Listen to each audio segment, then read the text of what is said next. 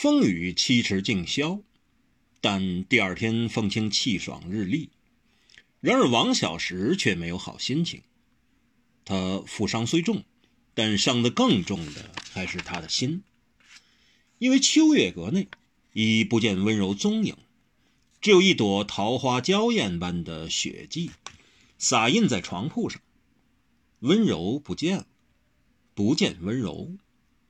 但把客店翻天覆地的找遍了，也同时在修补整理客店里昨天一夜的破坏凌乱。可是这客店的破损仍能补救，不见了的人呢？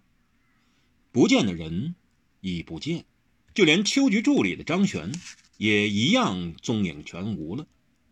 这是怎么一回事呢？他们是各自遭逢了意外，还是一道出事？问谁，谁也不知。王小石下决心一定要找到他们，他要找到温柔，向他解释昨晚的误会。他要找回张璇，报答他的恩义，可是他们却在哪里呢？天涯海角，人在何方？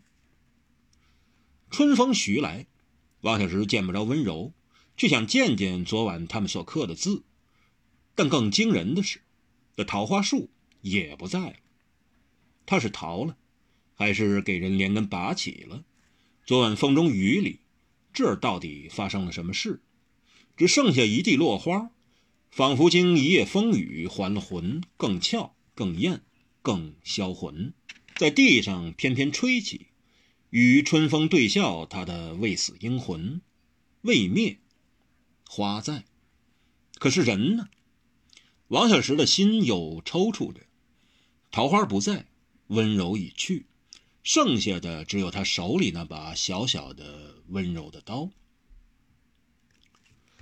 唐宝牛和方恨少这时却悄悄过来告诉他，经昨夜一场苦战和人面桃花的迷香所催，梁阿牛和何小河在六龙寺所着方小侯爷的阴招似又发作了，十分痛苦。王小石微微一震，方恨少就说：“小石头，你要振作呀！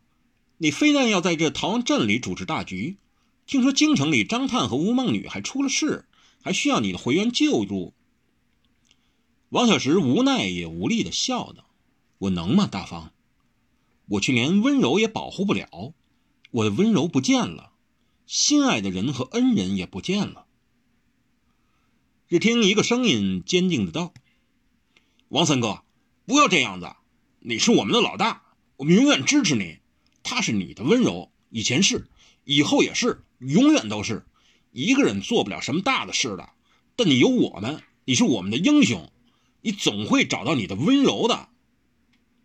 说话的是那个在昨夜以前还心如槁灰的唐宝牛。全文完，感谢大家收听。